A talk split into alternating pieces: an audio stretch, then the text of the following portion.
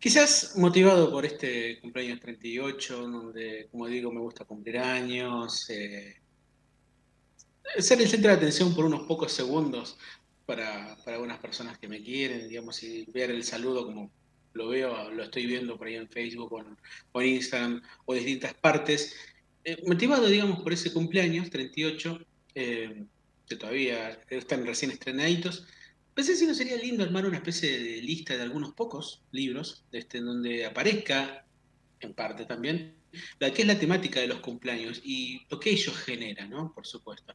Cumpleaños es eh, siempre una oportunidad de ponerse a pensar sobre todo en qué lugar estamos, eh, y sobre todo cómo nos hemos movido. Y creo que esta, eh, perdón, esta introspección en los libros, al menos de lo que es de la literatura, es llamativa para, para empezar a tratar y ver cómo, de qué tratan algunos pocos libros en donde los cumpleaños sean una de esas principales temáticas. Van a ser cuatro libros. Eh, de algunos autores sudamericanos que los van a reconocer. Tres son autores sudamericanos y el otro es un autor japonés. me, te voy a interrumpir porque me gusta enlazarlo desde el lado astrológico con que hoy está transitando el signo Leo, hoy en día, y su regente es el Sol, que es donde está ubicado cuando nacemos, o sea, en nuestro cumpleaños. Así que ah, bien. Sol Leo, eh, Juli, Luna en Leo también, o sea, mañana Luna Nueva. Este, y bueno, quienes nacen, por ejemplo, en octubre, el 5, tienen al sol en Libra, pero siempre el sol, ¿viste? Entonces están en el cumpleaños, es de acuerdo a donde esté posicionado el sol. Te escucho, me hablabas de los autores. Sí, sí, ¿y los que nacen el 5 de noviembre? Escorpio. Ah, mi, mejor amiga es ese. Un beso a tu mejor amiga, que no, no se debe guardar nada. ¿eh? Ella, ni, tu amiga ni la mía tampoco. Claro. son, muy, son muy expresivas, ¿no? Vamos, tu amiga todavía. Una energía dominante, según mi cuña que me hizo un, análisis la otra vez, es una de las energías es Escorpio. Le mando un beso enorme a la Rosita Marina Lichtmar, que me regaló algunos libros y que te la acabo de ver recién. Una grosa. El primero de los cuatro libros que vamos a tratar es una, una novela rara por su formato más que nada, que es El cumpleaños de Juan Ángel, de Mario Benedetti. Creo que uno de los libros poco recordados de este autor uruguayo, pero creo que también es una de las novelas más originales que yo alguna vez leí. Creo que la habré leído, no, no, no, no puedo calcular el término, pero me parece que lo habré leído siete, ocho veces la novela. Es bellísima.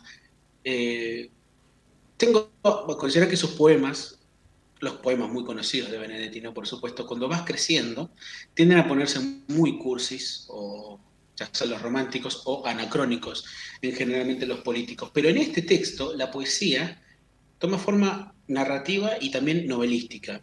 O sea, para que se den una idea, esta novela, este libro es una novela escrita en forma de poesía a lo largo de 100 páginas. O sea, es una poesía de 100 páginas. Y puede ser, un poema de 100 páginas, pero no es eh, nada aburrida, para nada aburrida, porque cuenta la historia, la vida de Osvaldo Fuente. Entonces, ¿quién es Juan Ángel? Ahí vamos.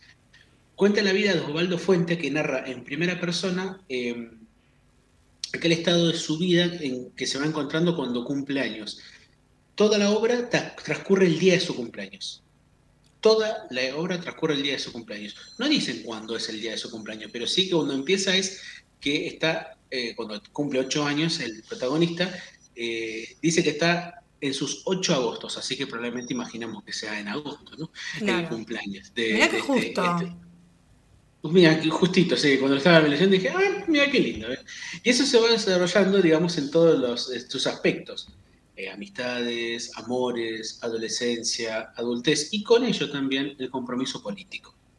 La novela fue eh, está dedicada al quien fue el fundador del movimiento Tupamaro en Uruguay, Raúl Sendic, y fue escrita y publicada en 1971, en plena efervescencia política Latinoamérica, y con ello también lo que era la proliferación en la literatura de ficción política, del cual Benedetti es un experto notable, digamos, porque podemos encontrar, aparte de ese libro, podemos encontrar eh, Gracias, por el, perdón, Gracias por el Fuego, o también Primavera con una esquina rota, digamos, que son novelas donde lo político atraviesa, digamos, la vida de los personajes de ese, de, ese, de esos personajes.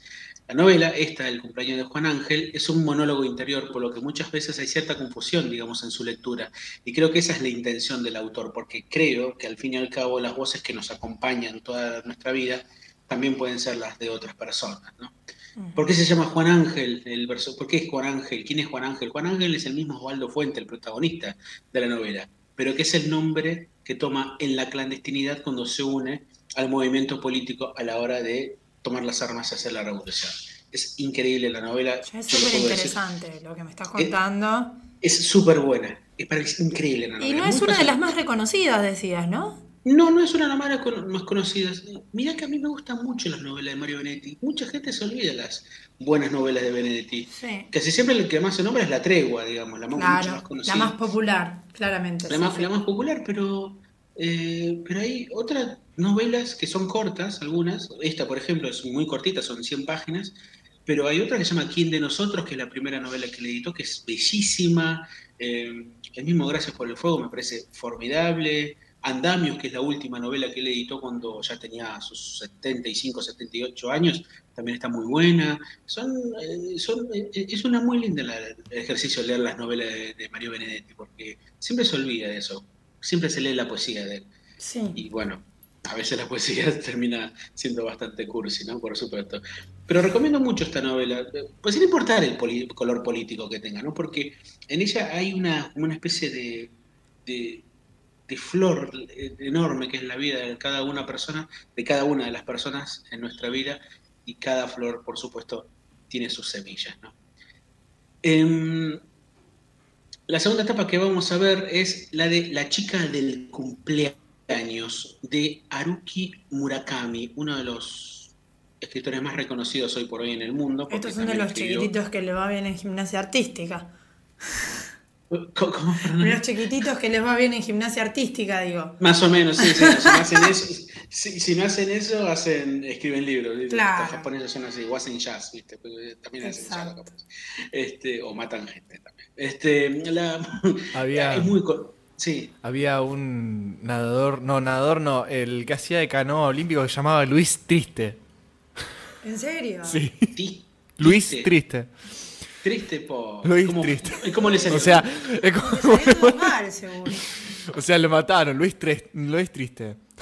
Espero que haya ganado. Falta, falta la música de Flor y Mar, le viste tarán, tarán, tarán, tarán, la musiquita de, parece la de Benny Hill. Ah, bueno, bueno uno, un participante de los Juegos Olímpicos, ah, hablando del tema de los nombres, que me llamó mucho la atención, que era ponerle, era, eh, o sea, participaba para Japón, y ponerle que se llamaba Henry Ahmed Ruiz Hanoi, ponele que se llama. Una cosa así. ¿Qué, le pasa? ¿Quiénes son los padres de Una mezcla. Sí, tu mamá, mi papá nació en, acá en la India, en Dasarandron, y tu mamá en Avellaneda, ahí, viste, en el puente de la crucecita, ahí a la vuelta era como. ¿Y, dónde se conocieron? En Japón. Ah, bueno. Ah, claro, sí, acá en los Juegos Olímpicos. ¿Cómo fueron a parar? No sabemos, pero por eso este tiene un, un nombre bastante, mucho más simple. Que claro, no tan complejo. No como Yasunari Kawabata, que es tantas veces lo, traté, de decirlo, mira ahora, ¿no? Pero traté de decirlo para, acordarme. Yasunari Kawabata, leanlo ahí. Claro. Pero no tiene nada que ver con los cumpleaños, pero sí Haruki Murakami, que es un autor que es muy conocido en el mundo entero, vive en Estados Unidos hoy por hoy, pero es autor de Tokyo Blues, La crónica del pájaro que le da cuerda al mundo, Kafka en la orilla, los años de la peregrinación del chico sin color, que es su último libro, y también tiene un montón de cuentos, como este, el cual estamos viendo la etapa en estos momentos, y la temática es bastante atractiva, ¿no? Porque mm, él, dice, hagamos de cuenta que es tu cumpleaños y alguien a quien le llevas algo eh, sabe que es tu, tu, cumpleaños, ¿no? Te invita a pasar, te, te dice también que podés pedir un solo deseo y que él te lo va a cumplir. ¿Vos qué le pedirías? ¿no? Eh, bueno, eh, de eso se trata el libro. ¿no? Es un cuento largo en donde las circunstancias de una jornada que hace que la chica, de, la chica del cumpleaños, que nunca sabemos su nombre, eh, le entrega a un señor que vive en la habitación 604 del edificio donde está ese mismo restaurante y se encuentre con esa situación de poder cumplir un deseo. Él le dice que le va a regalar un regalo sin forma, ¿no? O sea, regalarle un deseo, ¿no? Le va a cumplir un deseo. y, a, y, a, medida que leemos el cuento, eh, descubrimos que la protagonista, la protagonista, no le pide fama, eh, no le pide dinero, porque lo vamos notando lo que es la vida cotidiana de ella, ¿no? Entonces, la persona a quien le cuenta este, este esta historia, eh, le no le consulta cuál fue su deseo, le consulta algo no, solamente le consulta si, el deseo, eh, cuál fue el deseo, o si el deseo se cumplió, le pregunta si se arrepintió de ese deseo. La obra de Murakami es. Me la vas a spoilear. No, no te voy a spoilear absolutamente ah. nada de nada.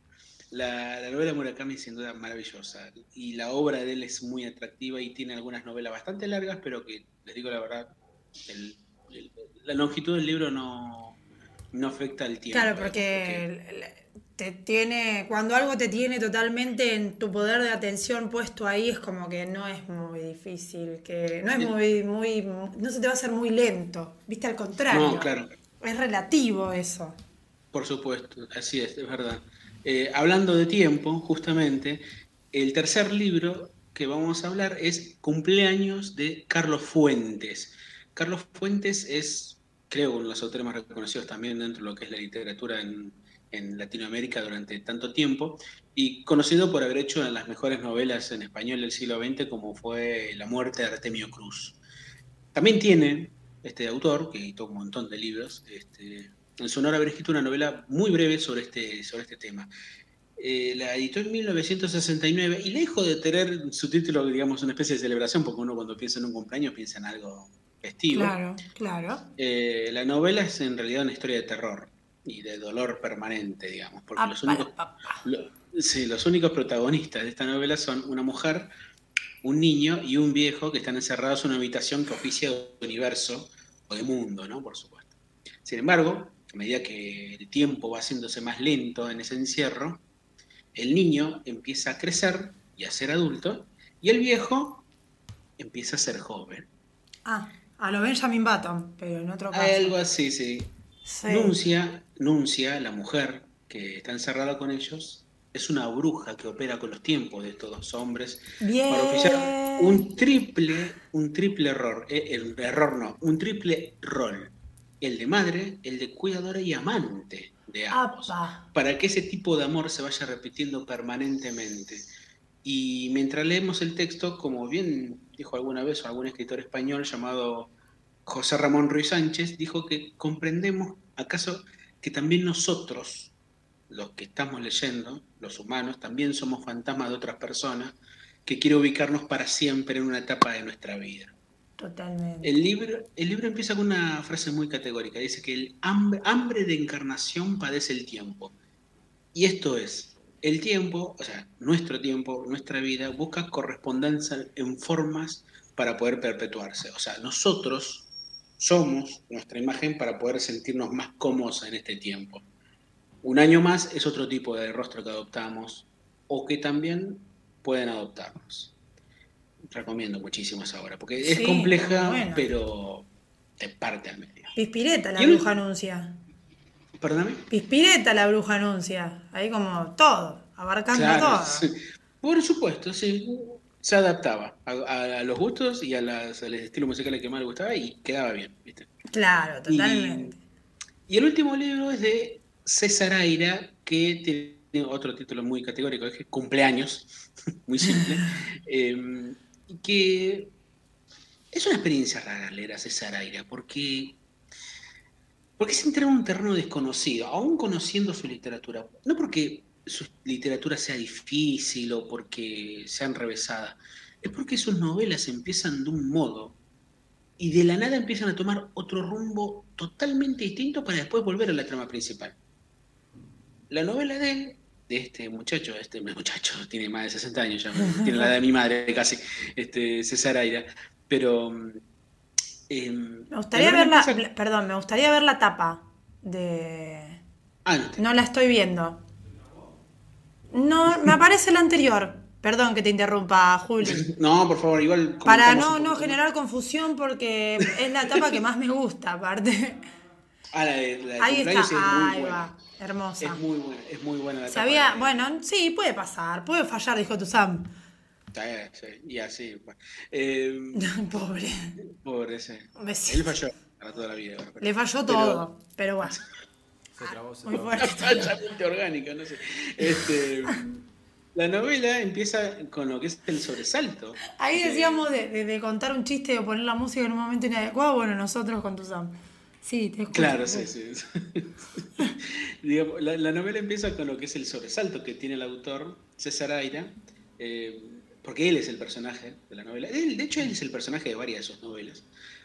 Eh, como otras tantas, digamos que, el sobresalto que él tiene al, cumplir 50 años. Pero el hecho de cumplir años, para el autor, ahí lo sitúa en otro aspecto, ¿no? Porque lejos de preguntarse hasta dónde llegó o, qué, qué- qué hice en mi vida, él se pregunta otra cosa. Se pregunta qué sabe de todo lo que vivió.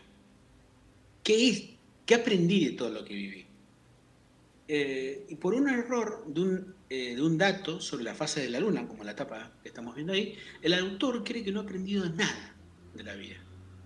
O mejor dicho, que el conocimiento que él adquirió por varias fuentes de la vida no fueron necesarias porque la vida, la verdadera vida, pasaba por otro lado. Ah, qué fuerte. Mientras él escribía y escribe centenares de libros, y cuando digo que son centenares de libros, no exagero, porque él hasta la fecha, desde el año 1981, cuando publicó su primer libro, lleva hasta ahora publicados 106 libros. Oh my gosh. Eh, él vive escribiendo y que en el medio de su pensamiento sobre su propia vida, en la mente del artista pasan otros personajes en esta novela, ¿no? Que tienen o tuvieron las cosas resueltas porque supieron manejarse bien en la vida, ya sea una moza en un bar, eh, la historia de Barry, Galois, que, que fue un matemático quien muere en un duelo y que sabiendo que iba a morir en ese duelo, decide resolver problemas matemáticos la noche antes de morir para poder publicarlos. Eh, Herbert Wells, este, el autor de, no sé, de La Guerra de los Mundos, por ejemplo. Ujú. La escritura de una enciclopedia a este muchacho, a César Aira, lo absorbe. Lo absorbe como artista. Cuando él sabe perfectamente que nunca va a publicar esa, enciclopedia, porque tiene 50 años y cree que nada de lo que hizo fue suficiente.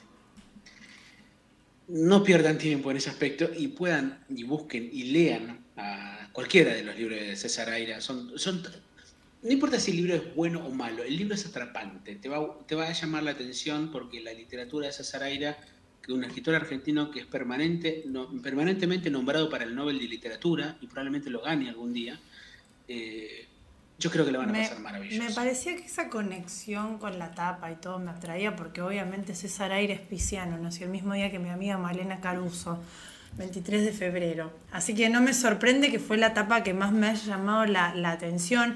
Esta cosa de enraizar con eh, la fase lunar, cuál fue el error o es el motivo de por qué en su cumpleaños él se da cuenta. O sea, todo lo que me estás contando tiene como esta cosa abstracta que es típica del pisciano y obviamente plasmada siempre en lo artístico, ¿no? Sí, y además este es un libro, para aquellos que quieran buscarlo, no es un libro largo. De hecho, ninguno de los libros de César Aira son largos.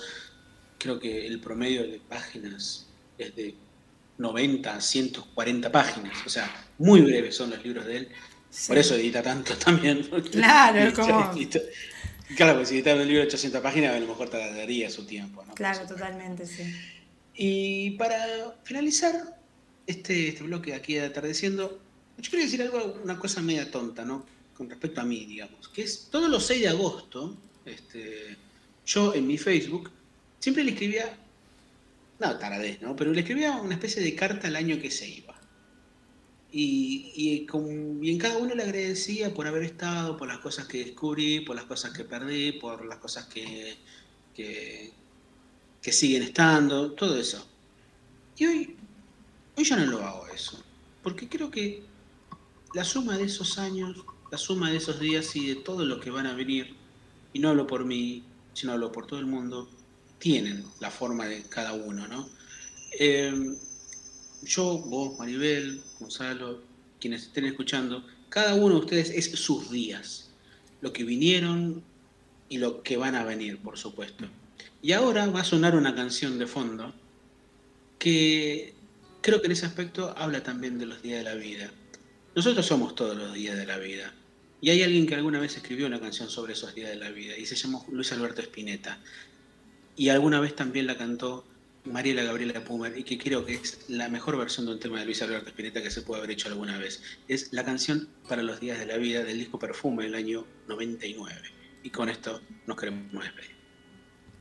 Este día empieza a crecer. Voy a ver si puedo correr como la mañana silbándome was bulldog.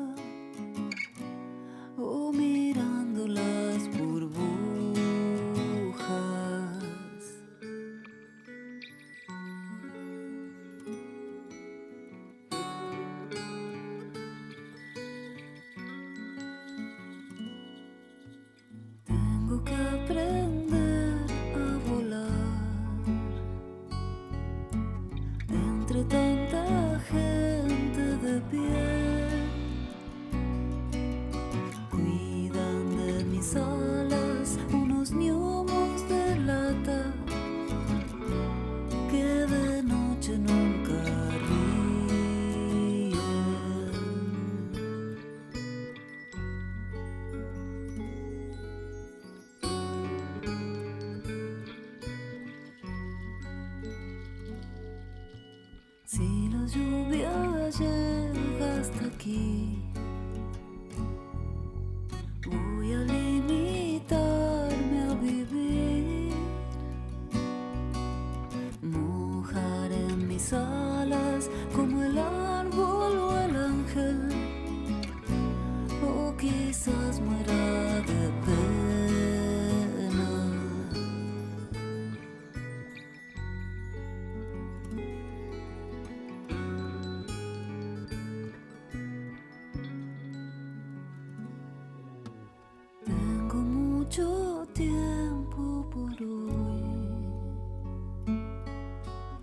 Los relojes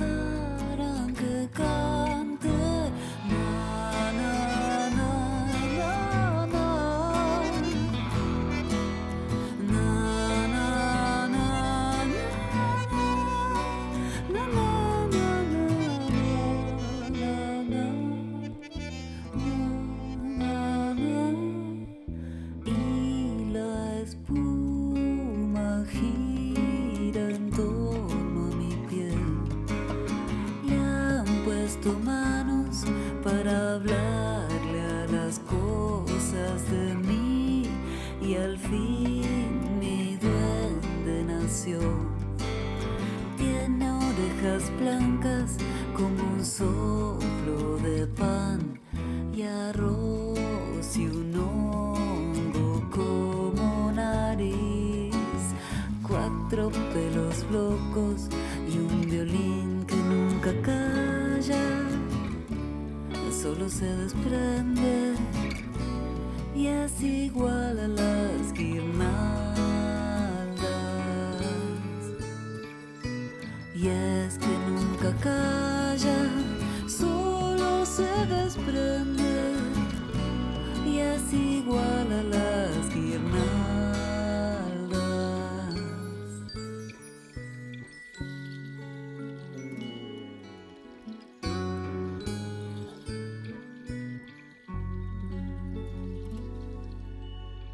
Este día es algo de sal.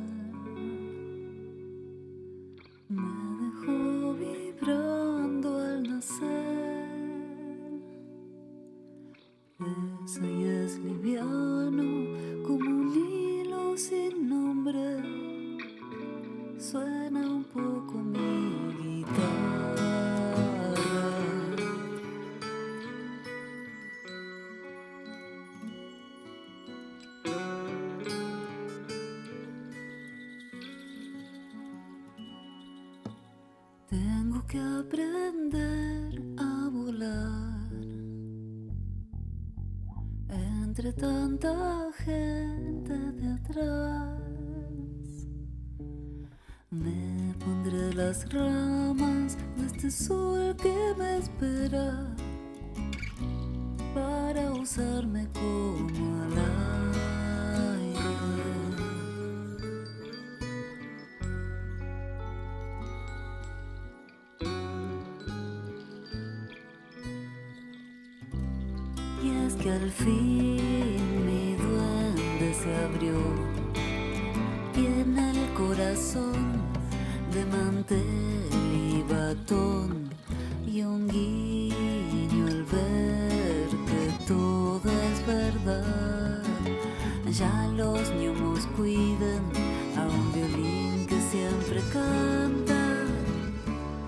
nunca se adormece y es igual a las guirnaldas